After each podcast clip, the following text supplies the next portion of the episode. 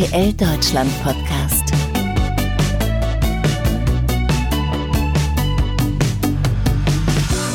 Im September feiert er 30 Jahre bei RTL. Als Moderator präsentiert er fast genauso lange die Sportnachrichten bei RTL aktuell und seit vergangenem Jahr ist er außerdem der Chef unseres großen Sportressorts, dem Ort also, an dem alle Sportredaktionen des Hauses zusammenkommen. Heute zu Gast im RTL Deutschland Podcast unser Jubilar, Andreas Fontin. Hallo Andreas. Hallo, vielen Dank für die Einladung. Gerne, gerne. 30 Jahre RTL. Wie fühlt sich das für dich heute an? Oh, 30 Jahre RTL. Ja, da muss man erstmal durchschnaufen, muss ich ganz ehrlich sagen. Manchmal werde ich jetzt so in diesen Tagen auch ein bisschen sentimental. Mhm. Man, also ich denke dann so an die Zeit zurück, was so alles gelaufen ist in diesen 30 Jahren. Und dann äh, ja, schaut man so auf die Bilder, man denkt an, an Situationen, wen man getroffen hat, äh, mit wem man sprechen durfte. Also es ist schon was Besonderes, es macht was mit mir, das merke ich so. Und dann denke ich auch, äh, wo ist die Zeit eigentlich geblieben? Die Zeit ist Achterbahn gefahren, also so schnell 30 Jahre wie im Flug vergangen. Äh, mein erster Tag war der 1.9.1992 und eigentlich war das eine, eine wirklich irre Reise und ich bin wirklich zutiefst dankbar, dass ich diese Reise machen durfte bei diesem Sender und fühle mich immer noch eigentlich nicht wie ja, 30 Jahre dabei, sondern vielleicht eher so wie 15 oder so. Also es hört nie auf, irgendwie dieses äh, verrückte RTL-Herz zu schlagen. Es hört auch nie auf, spannend zu sein quasi, ne? Nee, ähm, jeder Tag ist anders. Das ist ja auch so bei uns im, im Sportgeschäft. Ich meine, jeden Tag gibt es eine neue Nachricht. Es geht immer weiter und man muss reagieren. Wir müssen reagieren. Wir müssen versuchen, die Leute so gut wie möglich zu informieren äh, im Nachrichtenbereich, aber natürlich auch im Live-Bereich. Ja. Äh, wir sind in der schönen Situation, dass wir ganz, ganz viele tolle Rechte haben und viele tolle Live-Sportereignisse äh, übertragen können. Und ja, es wird nie langweilig und ich meine, ich bin auch so, warum habe ich mich mal irgendwie für diesen Job am Ende begeistert und entschieden? Ich bin halt von Grund auf immer neugierig. Ich will Sachen wissen und es macht mir unglaublich Spaß, über Sport zu reden, über Sport zu berichten und selber Sport zu machen.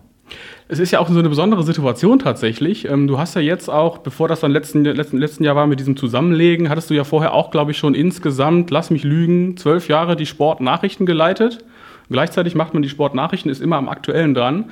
Ähm, ist aber auch bei einem Sender, der selber große Sportrechte hält und man berichtet so ein bisschen über sich selbst. Wie ist das so gewesen in, den, in den, all den Jahren? Ja, äh, das stimmt auf jeden Fall. Ich hatte dann seit 2008 Führungsverantwortung. Ich habe dann ein Team geleitet zusammen mit meinem Stellvertreter, mit dem Timo Latsch.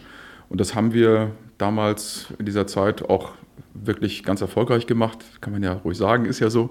Ähm, ja, da, im, im, Nachrichtengeschäft ist jeder Tag neu, ist jeder Tag anders. Du brauchst ein gutes Team, du brauchst tolle Leute, du musst immer wieder damit rechnen, dass sich was verändert. Also dieser, diese permanente Veränderung, das haben wir in diesen Jahren eben dann auch gehabt. Es wird eben nie langweilig.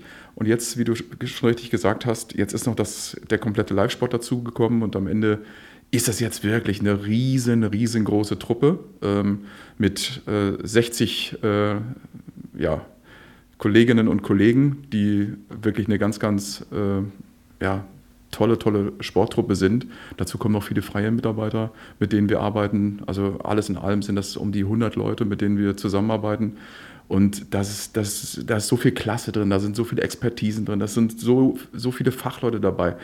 Jetzt geht es so ein bisschen darum, dieses, diese ganze Truppe, diese Mannschaft gut spielen zu lassen, jeden auf seiner Position natürlich versuchen, gut in Erscheinung treten zu lassen, wie auf einem Fußballfeld. Mhm. Du brauchst am Ende Abwehrspieler, du brauchst einen Spielgestalter, du brauchst Stürmer, du brauchst einen Torwart, du brauchst am Ende einen guten Trainer, du brauchst einen guten Co-Trainer, du brauchst Athletiktrainer. Und so hat jeder, oder so versuchen wir jeden auch natürlich nach seinen Stärken einzuteilen. Und das ist eine Riesenherausforderung, ist ein Riesenbrett, aber ähm, es macht mir nach wie vor echt ganz, ganz großen Spaß und ich sehe, wie wir auch vorankommen. Es ist auch nicht alles Gold, was glänzt, aber wir, wir wollen nach vorne, wir kommen nach vorne und bei der Situation, die wir haben, auch so im Markt, äh, sind wir wirklich echt richtig gut aufgestellt. Wie würdest du dann deine Rolle sehen? Ich meine, du bist nach wie vor Moderator der Sportnachrichten bei RTL aktuell. Bist du dann so eine Art Spielertrainer?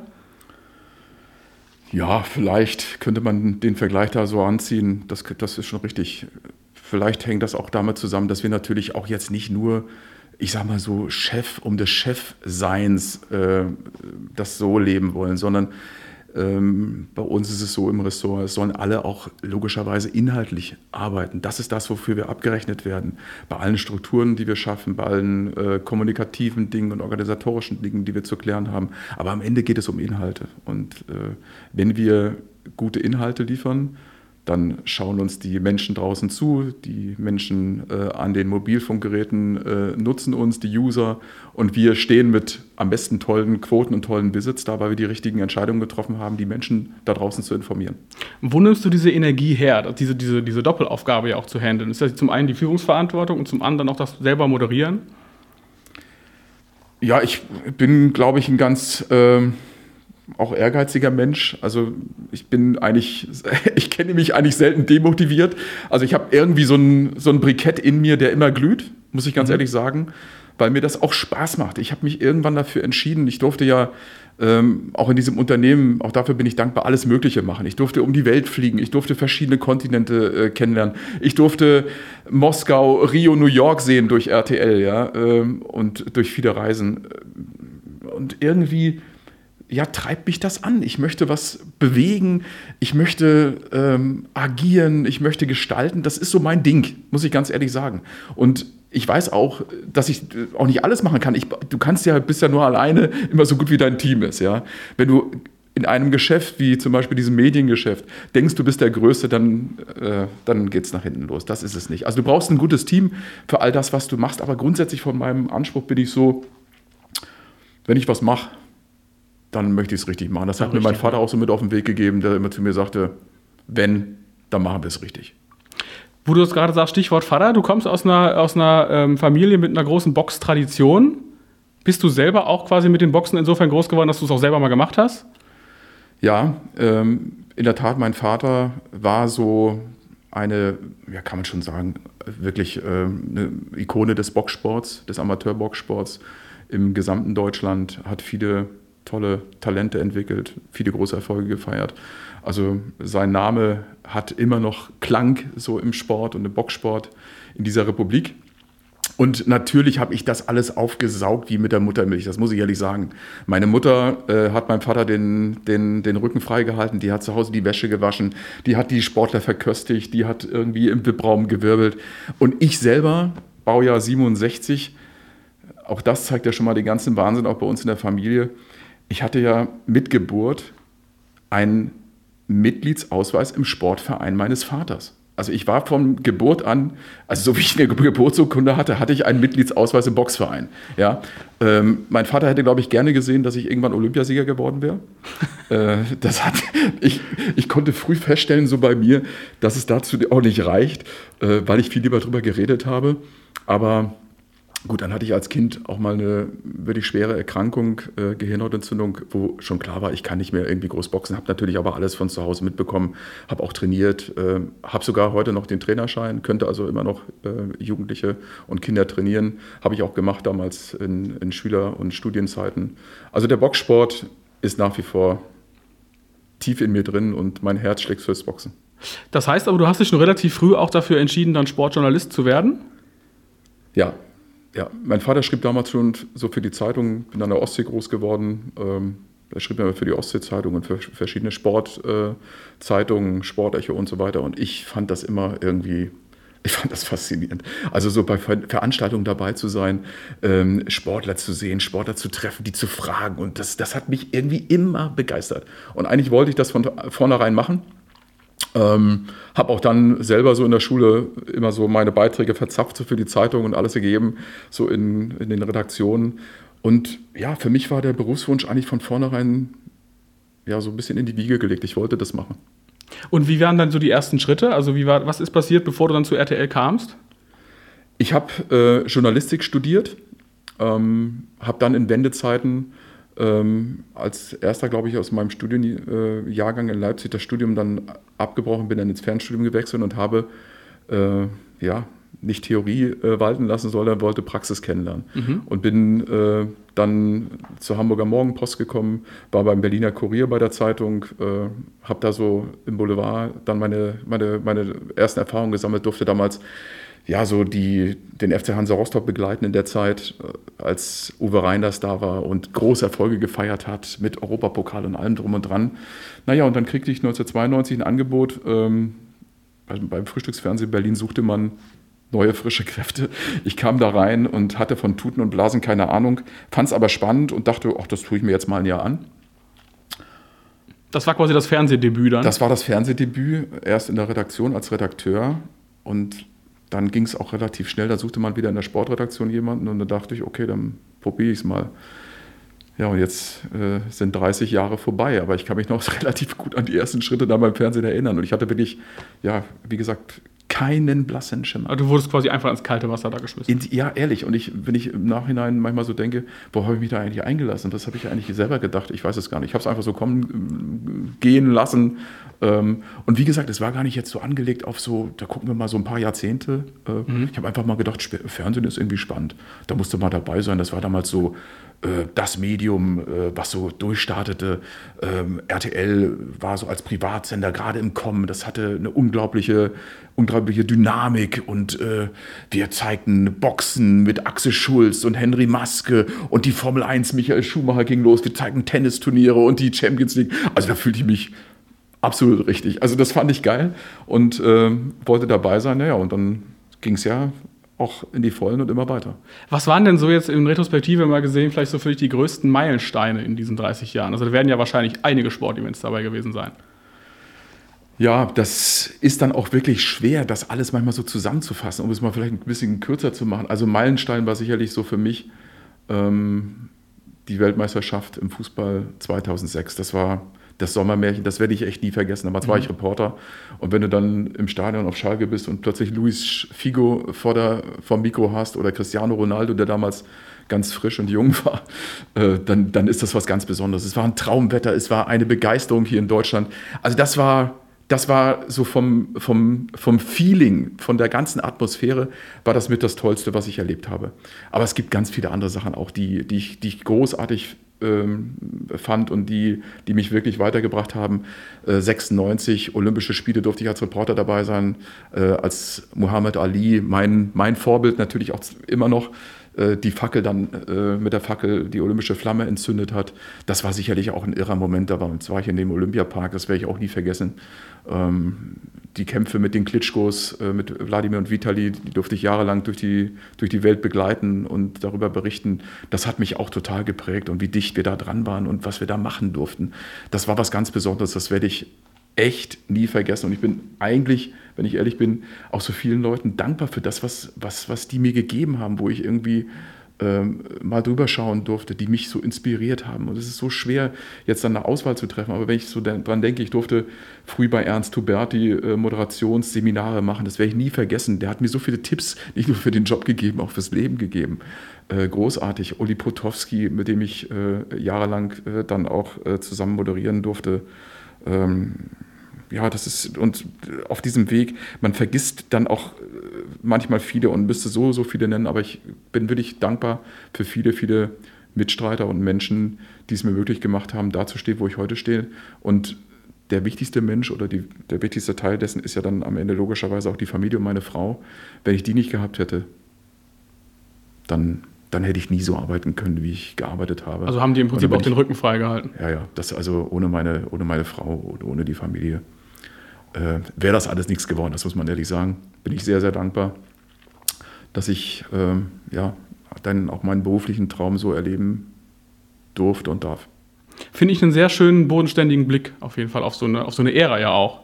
Aber wir reden schon so ein bisschen so, als sei die Ära irgendwie schon ja. vorbei. Aber so ist es ja nicht. Sie geht dann noch weiter. Das ist kein Abschiedspodcast. Ne? Eben, nein, auf gar keinen Fall.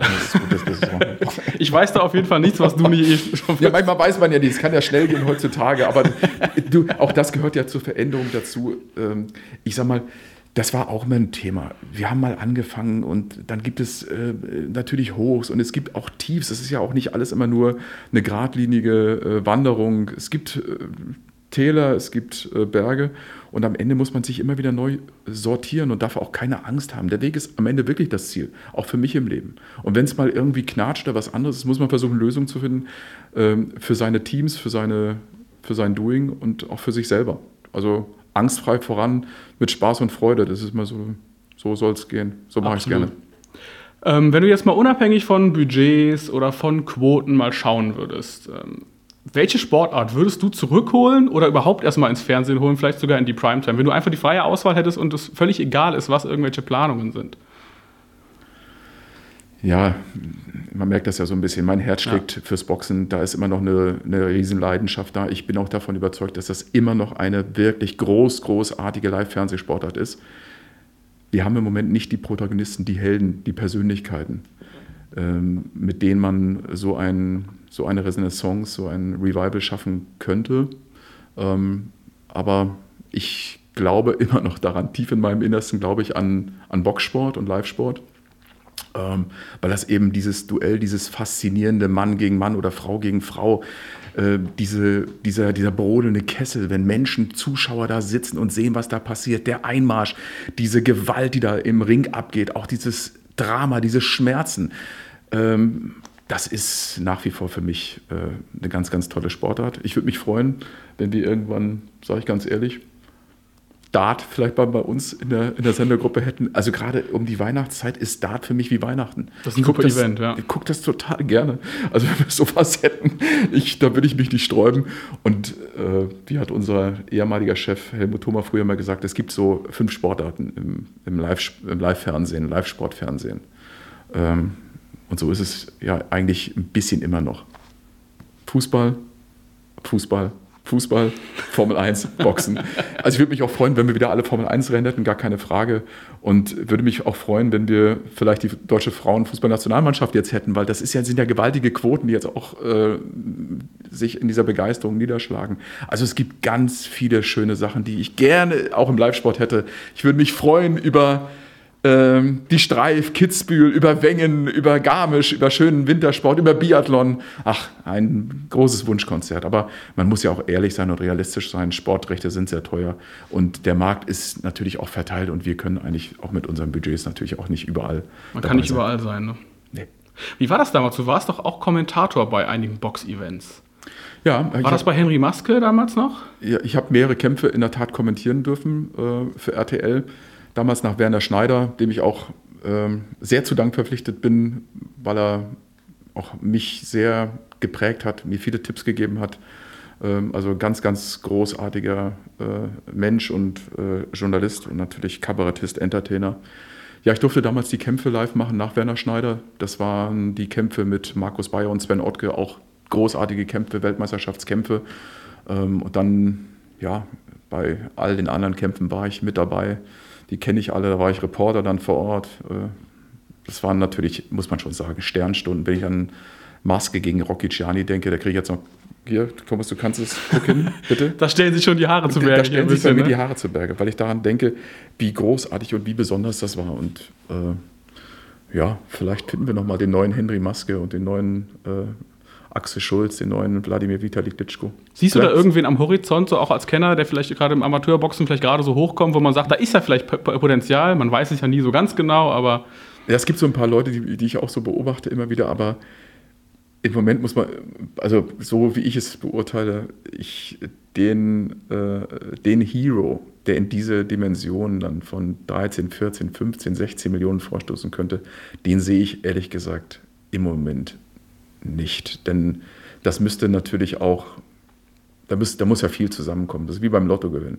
Am Ende geht es darum, erstmal sportliche Leistung zu zeigen, also außergewöhnlich in seiner Sportart zu sein. Dann muss man natürlich auch eine außergewöhnliche Persönlichkeit haben.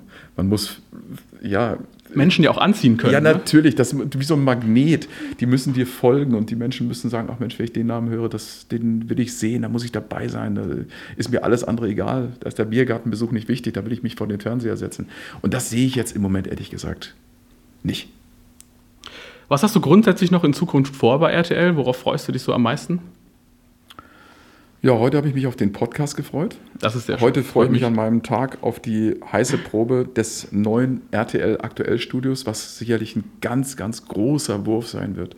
Also, äh, das ist sicherlich mit diesen großen Videoleinwänden, mit denen wir da an den Start gehen, das wird äh, Nachrichtenfernsehen nochmal echt revolutionieren. Das wird ein, wird, wird ein großer Wurf.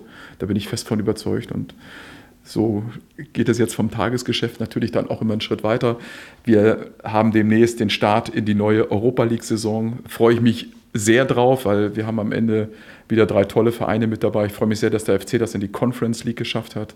Wir haben Freiburg und Union dabei, zwei wirklich sympathische, tolle Vereine aus Deutschland, die vielleicht so ein ähnliches Märchen schreiben können wie im Letz-, in der letzten Saison dann Eintracht Frankfurt. Also wenn ich daran denke, ja, kriege ich schon wieder Gänsehaut, dieser 18. Mai äh, 2022 Sevilla, Eintracht Frankfurt, Glasgow Rangers, Finale Europa League, Frankfurt als erste deutsche Mannschaft nach Verlängerung Elfmeterschießen holt den Cup. Es brechen alle Dämme. Ähm, heute kam die Nachricht, dass wir mit diesem Spiel für den Deutschen Fernsehpreis nominiert sind. Also was für ein Glück, was, äh, was für, für eine, eine tolle Nachricht für unsere tolle Truppe, ähm, die äh, dieses Spiel dann übertragen durfte und die diesen unfassbaren Fernsehabend dann mitgestalten durfte. Also und das, ich, ich habe so viele Dinge, die mir jetzt, der, also große, schöne Sachen, die so in der Gegenwart liegen. Ähm, ja, und in der, in der Zukunft sind es dann Dinge wie die Teams äh, gut zu führen, äh, motiviert äh, zu halten, ähm, neue Entscheidungen zu treffen, weil es gibt äh, auch bei uns natürlich immer wieder Veränderungen. Ähm, vielleicht holen wir noch den einen oder das eine oder andere Sportrecht dann doch noch zu uns, da wieder neue Entscheidungen äh, zu treffen. Also es, es ist kein Stillstand. Äh, ich bin mittendrin in einem, in einem Transformationsprozess, so ein Ressort zu führen. Das ist immer wieder Arbeit, immer wieder Neujustierung. Und wir sind mittendrin. Also das jetzt erstmal dann auch vernünftig so die nächsten zwei Jahre dann zu machen. Und dann haben wir ja so ein tolles Event, Europameisterschaft 2024 in Deutschland. Wir haben 17 Live-Spiele, da sind wir bei, als RTL wieder mit dabei. Das werden wir hoffentlich auf allen Kanälen ganz toll ausspielen können und so weiter und so weiter. Wir haben bis 28 die Rechte der Nationalmannschaft, da kann ich ja schon fast in Rente gehen. Ja, es ist wirklich extrem viel los. Vor allen Dingen auch, wenn man nochmal zurückblickt, so ein bisschen auf die Europa League. Ich kann mich noch erinnern, 2018, äh, glaube ich, ging es los und du hattest direkt diese erste Saison mit Eintracht Frankfurt, wo es dann bis ins Halbfinale vorging und man hat schon da gespürt, was da für Energie freizusetzen ist. Also in, in dem Fall hat sie ja schon fast, hat sie ja schon ein bisschen der Kreis geschlossen dieses Jahr, ne? mit diesem mega heftigen Finale, von dem wir uns, glaube ich, ja nie irgendwie zu träumen gewagt hätten. Ne? Ja, das zeigt auch wieder mal, was am Ende möglich ist. Ja. Franz Beckenbauer hat ja damals mal gesagt, das ist der Cup der Verlierer, der UEFA Cup. Aber das ist es ja gar nicht. Nee. Ja? Ähm, das ist so ein faszinierender Wettbewerb. Das ist ein europäischer Pokal. Wenn ich an diese wirklich Saison, diese, diesen Wahnsinnsritt der Frankfurter denke, an dieses Spiel zu Hause im Halbfinale gegen West Ham, als, als der Platz geflutet wurde, als die Leute völlig durchgedreht sind vor Freude. Ja? Also was, was da drin war und dann diese Einschaltquoten. Am Ende hast du auch da äh, den, den Schulterschluss gesehen zwischen den Zuschauern und, und dieser Mannschaft, der man es gegönnt hat, als erste deutsche Mannschaft dann diesen Cup endlich mal zu gewinnen und für Frankfurt natürlich auch eine, eine unfassbare Geschichte, mal wieder einen europäischen Titel zu gewinnen. Also das ist, zeigt wieder mal, ja, was der Fußball am Ende für Emotionen und äh, besondere Dinge auslösen kann. Vor allem haben wir ja dieses Jahr im Europapokal gleich drei Vereine, die so eine sehr emotionale Fanbase haben. Welchen von den dreien würdest du vielleicht am ehesten den großen Wurf jetzt nochmal zutrauen? Also ich habe so ein bisschen das Gefühl, dass sich da in, äh, bei Union Berlin was ganz Besonderes tut. Mhm. Weil die auch so konstant sind, ne? Konstant, die sind ganz schwer zu spielen. Die haben eine tolle Defensive, die haben eine überfallartige Offensive. Der Urs Fischer ist da der Zampano und Spiritus Rektor, einen hohen Teamgeist, Mannschaftsgeist die arbeiten da äh, in Ruhe, die, die sind immer da und ich meine, nicht umsonst sind sie jetzt in der Liga auch mit ganz oben angekommen. Also das hat sich über Jahre hinweg kontinuierlich entwickelt. Also was da, glaube ich, an Potenzial drin ist bei Union Berlin. Die haben auch eine Gruppe erwischt, da kannst du was machen. Da ist die K.O.-Phase sicherlich gut erreichbar. Und dann hat Eintracht Frankfurt auch bewiesen, es ist alles möglich. Und es scheint ja auch auf dem Platz äh, nicht so sehr abhängig bei denen zu sein von einer Person, weil ich persönlich dachte, als Max Kruse dann ging, ja, jetzt geht es mal langsam, aber stetig wieder ein paar Etagen tiefer. Die haben ein System. Ja. Die haben ein System und die wissen, wo sie langlaufen müssen. Die wissen genau, wie groß die Abstände sein müssen und wann sie zu weit nach links oder rechts laufen und wann sie da vorne spielen und wann sie zurückspielen. Also die, die, die haben eine Methode entwickelt und äh, wirken sehr, sehr, sehr stabil und echt kompakt und sehr, sehr schwer zu spielen. Jetzt haben wir ja am 11. September tatsächlich noch ein anderes Event bei RTL Plus, ein ganz besonderes, auch sehr neuartiges Event, für uns zumindest, für unsere Verhältnisse, den Real Life Eli Geller Cup Number 2, ein Fußballturnier mit Gaming-Influencern, ausgerechnet von dem Elias Nährlich, also einem extrem erfolgreichen Twitch-Streamer, ich glaube sogar Deutschlands erfolgreichster Twitch-Streamer, er zeigt den Nickname Elias N97. Was würdest du sagen, welche Bedeutung hat ein solcher Deal für RTL, dass wir den quasi jetzt im Programm haben? Also für uns ist das wirklich Neuland, aber wir sind extrem happy, dass wir diesen Deal mit dem Elias machen konnten, durften. Ähm, das ist für uns was ganz, ganz Besonderes. Und wie gesagt, das ist so ein Feld, das wir ja bisher gar nicht kannten, so richtig auch für uns äh, im Blick hatten. Es ist aber ein Riesenpotenzial, was dahinter steckt. Ich habe selber einen 16-jährigen Sohn, ich weiß also, wovon ich rede. Ja? Äh, der hat ich sag mal so, die letzten Jahre dann auch gerne mal reagiert, wenn irgendwas war. Ich bin mit dem mal zum Fußball gegangen. Aber der ist nie so aus dem Häuschen gewesen wie vor ein paar Wochen, als ich irgendwie den Namen Elias Nährlich kurz mal erwähnte in einem Telefonat. Da sagt er zu mir, Papa, hast du ihm Elias Nährlich gesagt? Ich habe gesagt, ja. Was macht ihr mit dem? Ich sag, äh, erst mal, also musste ich erstmal natürlich ein bisschen natürlich auch äh, vertraulich mit ihm reden. Hat er gesagt, Papa, den müsst ihr versuchen zu kriegen. Das ist die Zukunft und so. Ja, wir spielen alle und meine Freunde und, und das ist so unsere Welt. Und es ist ja auch was anderes, das muss man ehrlich sagen. Das sind junge Zielgruppen, natürlich Teenager äh, wo wir uns natürlich auch erhoffen, mit Elias eine tolle Partnerschaft einzugehen, um auch an diese Zielgruppen heranzukommen, um mit denen was zu gestalten. Und wer weiß, was wir machen können. Es gibt ja so viele auch Ideen, die wir haben. Ja? Warum soll der Elias Nährlich mit seiner Community nicht mal ein Europa League-Spiel kommentieren ja? im Stream? Wir haben ja am Ende bei RTL Plus alle Möglichkeiten, sowas zu machen.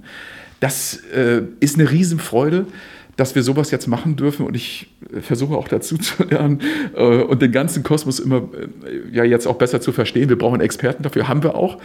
Und ähm, da ist, glaube ich, so viel Potenzial drin in diesem, in diesem Deal für ihn, aber auch für uns.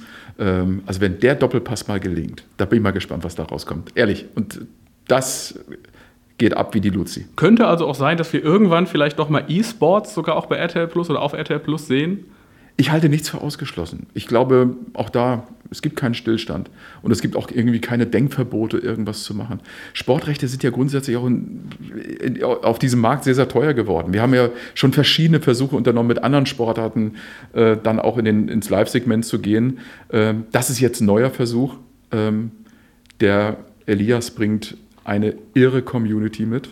Ähm, wie erfolgreich er ist, hast du gerade schon gesagt. Ich meine, der hat eine Million bei Instagram, Millionen bei YouTube, Millionen bei Facebook. Also der ist überall dabei. Der hat einen eigenen Fußballverein mit Delay Sports. Die haben äh, mehr Fans als Hertha und Union zusammen innerhalb kürzester Zeit. Die spielen jetzt in der Kreisliga in Berlin. Bei jedem Spiel sind, was weiß ich, 4000, ne? 5000 Leute mit dabei. Also da, ich glaube, da ist wirklich unfassbar großes möglich. Und dass wir den jetzt zu RTL Plus geholt haben. Und der hat ja geil. vor allen Dingen auch bei diesem Turnier, also er macht ja wirklich ein Hallenfußballturnier im Audi Dome in München am 11. September. Daraus werden wir äh, einige Spiele zeigen auf RTL Plus. Und er hat da ja wirklich das Who is Who der Streamer und auch E-Sportler an Land gezogen. Ich habe einen Namen, ist mir aufgefallen, der Mo Auber. Dieser Typ ist tatsächlich 2019 mit Werder Bremen als erster Deutscher FIFA-Weltmeister geworden. Ich kann, mich sogar, so ja, ich kann mich sogar an den erinnern. Darüber haben wir auch damals berichtet. Das zeigt auch schon mal, der zieht dann natürlich auch neue junge Helden und ja. ähm, ich sag mal, Stellvertreter für eine junge Generation rein in diesen ganzen Kosmos. Der Elias ist mit ganz vielen Bundesligaspielern natürlich auch vernetzt, ja, die natürlich auch äh, gerne mal spielen, gerne mal zocken. Das gehört eben zum Leben dazu. Früher, ich bin ja anders sozialisiert worden. Bei uns gab es nur Fußball, Fußball, Fußball. Wenn man von der Schule kam, stellte man die Tasche ab und ging auf den Fußballplatz. Ja. So war es halt. Ja? Oder man schmiss die Angel aus, bei mir oben an der Ostsee. Also heute ist ja anders. Ich sehe das ja bei meinem Sohn. Das ist, die, die Aktivitäten in der Freizeit haben, haben sich ja völlig verändert. Und ähm, auch dem äh, wollen wir Rechnung tragen und wir wollen es einfach versuchen. Und das ist ein, wirklich ein sehr, sehr, sehr spannendes Projekt, das wir wirklich mit Herzblut und Leidenschaft angehen. Freuen uns auf jeden Fall drauf. also der September ist voll, können wir uns schon darauf einigen. Ab 8. September Europapokal, sowohl bei RTL als auch bei Nitro, als auch auf RTL Plus. Wieder acht Einzelspiele haben wir bei, bei RTL Plus jeden Spieltag. Ja, zehn sogar. Ich glaube, in den Konferenzen können es, glaube ja. ich, bis zu zehn sogar sein. Ja. Also in zwei Konferenzen, einmal frühe Anstoßzeit, 18.45 das ist richtig. Und 21 Uhr und die Nationalmannschaft kommt ja auch zurück. Die Nationalmannschaft kommt zurück und wir haben ja noch ein ganz, ganz tolles Spiel jetzt dann auch im September, am 26.09. Das letzte Spiel der Nations League in Wembley gegen England. Also Hansi Flick, wir zusammen, hoffentlich feiern wir den Titel vielleicht in der Nations League dann nächstes Jahr. Zumindest sollen wir erstmal den Gruppensieg feiern, aber das live bei RTL. Auch das ist natürlich ein tolles Event, auf das wir jetzt schon hinarbeiten. Wir haben mit Lothar Matthäus einen grandiosen Experten natürlich am Start. Auch das ist toll. Ähm, ja, also. Der jetzt bei uns ja quasi auch Double Duty macht, ne? Mit Europapokal. Jetzt darf er, genau, und das, da freuen wir uns auch drauf und das will er auch. Äh, Lothar wird auch als Experte dann zusammen mit Kalle Riedle für die Europa League und für die Europa Conference League dabei sein. Also Europapokal und Lothar passt genauso gut zusammen wie Nationalmannschaft und Lothar bei uns. Also das ist, äh, ja, ist herrlich eigentlich. Ist herrlich. Zum Abschluss, was äh, würdest du quasi der äh, Nationalmannschaft noch zutrauen dieses Jahr? Ich traue der Nationalmannschaft einer deutschen Nationalmannschaft traue ich grundsätzlich viel zu. Eine deutsche Nationalmannschaft geht für mich in jedes Turnier aus, ja, aus reinem Lokalpatriotismus, sage ich das, und aus der Vergangenheit heraus immer als Mitfavorit in, ein, in eine Weltmeisterschaft. Jetzt war die letzte Weltmeisterschaft natürlich äh, wirklich ein Schuss in den Ofen. Äh, Batu Tinky, Winky, Winky, das ist ja äh, hoffentlich jetzt auch abgehakt. Ich finde, der Hansi Flick macht das großartig, hat die Mannschaft stabilisiert, äh, das ganze Konstrukt, auch mit Oliver Bierhoff und so weiter. Die haben sich da äh, wirklich ein tolles Team auch zusammengeholt, Arbeit an allen Fronten. Man merkt das ja so, wenn man da so ein bisschen näher reingucken darf. Und ich meine, vom Potenzial her brauchen wir uns doch nicht verstecken. Wenn diese Mannschaft mal eingespielt ist, wir haben doch alles mit dabei. Von Musiala über Neuer bis hin zu Thomas Müller, ähm, Serge Gnabry, ähm, ich weiß nicht, also der Mix ist, ist, auch gut. Havertz, ne? es ist alles. Wir, wir haben doch ein Potenzial an tollen, wirklich unglaublich guten Spielern. Und ich meine, warum sollte da nicht irgendwas möglich sein bei dieser Weltmeisterschaft? Wenn es der Titel wäre, ich hätte nichts dagegen. Ja. Grundsätzlich sind sie wahrscheinlich immer, rechnet man immer damit, dass es mindestens Halbfinale wird, ne? Ja, also ich, Vorrunde, ja gut, Spanien ist natürlich gut, aber ich meine, den Rest, das werden wir schaffen und dann geht es weiter, die Reise. Also ich traue dieser Mannschaft wirklich was zu. Ob es am Ende der Titel wird, ich würde mich freuen so ein fünfter Stern wäre doch schön. Absolut. Was ich auf jeden Fall noch fragen wollte, ist, ähm, was war denn eigentlich vor ein paar Wochen, Anfang August, da los bei RTL Aktuell? Du hast plötzlich ein Foto gepostet. Ist dir da während der Moderation irgendwie die Hose geplatzt? ja, das war das, das war das Sommerloch, das echte, das wahre Sommerloch. äh, ja, an dem Tag begann die Bundesliga wieder zu spielen und ich hatte im Studio den neuen Bundesliga-Ball mitgenommen. Und um 19 Uhr, kurz vor der Sportübergabe, bin ich vom Stuhl aufgestanden, habe mich in Position gebracht und bücke mich und will den Ball aufheben. Und plötzlich gibt es also dieses, äh, ja, gibt es den Riss in der Hose. Und das war echt ein Riss, also wirklich, das waren so 20 Zentimeter. Ähm, Peter Klöppel musste natürlich spontan lachen. Äh, alle im Studio guckten, da waren es dann irgendwie noch 15 Sekunden, bis äh, dann das äh, On-Air-Licht anging. Also kurz vor der Moderation ist mir auf Deutsch gesagt die Hose gerissen. Es ja. hat also geknallt in der Unterhose. Äh, oder nicht Unterhose, also in meiner Sakkohose. Und ich hatte dann nur natürlich im ersten Moment die Befürchtung, sieht man da jetzt was? Wie weit geht das nach vorne? Ist das nur hinten? Keine Ahnung. Äh, umdrehen muss ich mich an sich. Wir sind ja zum Glück nur von vorne zu sehen, weil sonst wäre es schwierig geworden. Und hatte Peter dann noch gefragt, Peter, sieht man was? Nee, kannst du machen. So. Und dann äh, habe ich das versucht, so professionell wie möglich durchzuziehen. Aber es war natürlich echt eine Schrecksekunde, ja. Äh, wenn es dann so kracht und kurz vor der Moderation war schon lustig. Naja, und dann kam ich aus dem Studio. Wir sind dann in die Maske gegangen, haben uns abgeschminkt und natürlich äh, machte dann ein Kollege noch ein Foto von dem Ding so als Erinnerung. Da stellte ich dann ähm, bei mir im Instagram-Profil mal ein und äh, muss selber sagen, damit habe ich dann nicht gerechnet, was das dann so für einen Sturm auslöste äh, von diversen Zeitungen, die anriefen, äh, Hosenplatzer und kurz vor der Moderation und mitten im Studio unter Sendung. Also es war schon witzig.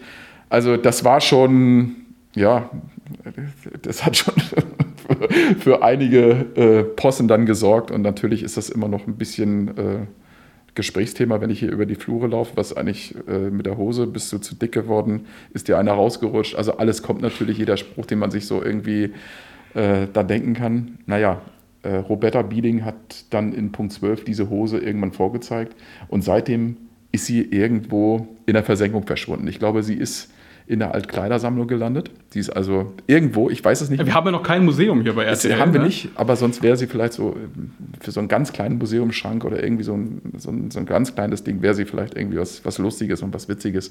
Aber im Moment suche ich sie noch. Also, Deutsches Sportmuseum, könnte man auch mal anrufen. ja, wenn die da, also ich, ich glaube, da gibt es wirklich andere Sachen, die, glaube ich, deutlich besser sind und deutlich wichtiger sind. Aber es war eine kleine Posse in diesem wirklich heißen Sommer, ja, und eine kleine Moderationsposse. Ich hatte auch schon so andere Sachen erlebt in meinem Leben. Äh, mir ist schon mal eine Kontaktlinse rausgefallen beim Frühstücksfernsehen. Ich habe mich irgendwann mal zu spät angekabelt, weil ich zu spät ins Studio kam. Das gab es auch alles. Aber dass mir die Hose geknallt ist, das hatte ich ehrlich gesagt so noch nie.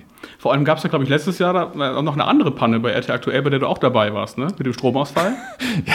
Wenn du darauf hinaus willst, Thomas, ich ziehe es offensichtlich so ein bisschen an. Ja, das war natürlich äh, in der Tat ein wenig heikel, weil hier ist ein Stromkasten bei uns explodiert, was wir natürlich nicht wussten, aber plötzlich während der Sendung ging ja dann das Licht aus im Studio bei Peter Klöppel und mir. Auch da, also Peter und ich, wir sind so ein bisschen die Schicksalsgemeinschaft offensichtlich. Ähm, da haben wir dann mit einem Handylicht weiter moderiert, weil äh, eben die ganze Studiobeleuchtung ausgefallen ist. War auch ein besonderer Moment. Das war nicht der Tag des EM-Finales in London zwischen Italien und England. Also irgendwas ist auch immer mit dem Sport. Irgendwas passiert Ja. immer. Aber hast du da Anspannung gespürt oder ist das eher so ein, ja, wir ziehen das jetzt irgendwie durch und man kommt hier schon durch nach so vielen Jahren Erfahrung? Ah, ja, ich immer, ähm, so eine Grundspannung haben wir ja immer. Egal, wo wir sind und was wir machen. Also da, ich glaube, da kann sich auch keiner frei machen. Also wenn es eine Live-Sendung gibt, äh, bin ich immer angespannt. Also jetzt nicht irgendwie aufgeregt, aber ich, du musst dich konzentrieren. Es kann halt alles passieren. Das zeigen ja auch diese Erlebnisse. Du darfst jetzt nicht irgendwie so lax reingehen, oh, es ist schon so. Du musst schon, den, äh, du musst schon wach sein ne? und musst schon deine, deine Sinne beisammen haben. Wenn sowas passiert, muss ich ganz ehrlich sagen, sind wir eigentlich alle so, dann, dann macht es eigentlich noch mehr Spaß. Dann ist es eigentlich noch irgendwie, jetzt, was, was wird das jetzt? Ähm, eine besondere Herausforderung. Und wenn es so Freestyle wird, das, das mag ich eigentlich ganz besonders gerne. Auch so bei Außenmoderationen, wenn irgendwas passiert. Also das ist so, das ist so meine Welt. Mach ich gerne. ein bisschen improvisieren Ja, und ja. auch immer wieder irgendwie spüren, dass hier quasi äh, Das ist live. man komplett gefordert wird irgendwie, ne?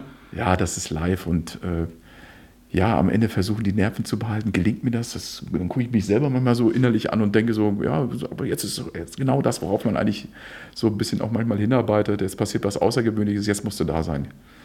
Jetzt äh, ist wirklich live und jetzt heißt es, alle Sinne schärfen und nicht versagen. Und zum Thema Studio nochmal, irgendwie ähm, grüne Hölle oder lieber das reale Studio, das neue? Was, was präferierst du? Ja, ich bin mal gespannt. Ich durfte ja jetzt in den letzten äh, 30 Jahren so einige Studios kennenlernen, reale Studios, virtuelle Studios, ähm, Umbauarbeiten, nochmal neu, nochmal anders. Früher mal ein Holztisch, eine Holzdeko, jetzt unser Nachrichtentisch.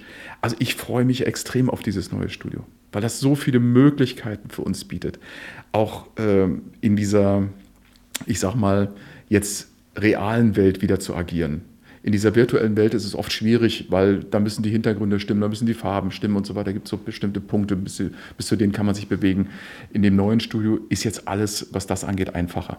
Und ähm, ich glaube, das wird für uns so äh, als Moderatorinnen und Moderatoren eine ganz äh, schöne Atmosphäre sein, da arbeiten zu dürfen, da äh, Nachrichten, Sport und was auch immer präsentieren zu können. Weil diese, diese Optik ist einfach so gewaltig, diese Wände, die dahinter sind, so dieses freie Bewegen im Raum, auch Möglichkeiten zu nutzen, direkt an Leinwände ranzugehen, Dinge herauszuschälen, äh, mit dem Zuschauer zu interagieren. Also das wird, wird glaube ich, das wird Bombe, ehrlich. Lieber Andreas, vielen Dank für deinen Besuch. 30 Jahre RTL im September 1992. Wir sehen dich weiterhin in den Sportnachrichten bei RTL aktuell und äh, wir sehen euch, liebe Zuhörerinnen und Zuhörer, hoffentlich ab dem 8. September wieder an unseren langen Europapokalabenden bei RTL Nitro und RTL Plus und vielleicht auch am 11. September beim Real Life Eli Geller Cup auf RTL Plus. Bis dahin, macht's gut und auf Wiederhören. Auf Wiederhören, hat Spaß gemacht. Ciao. Das war der RTL Deutschland Podcast.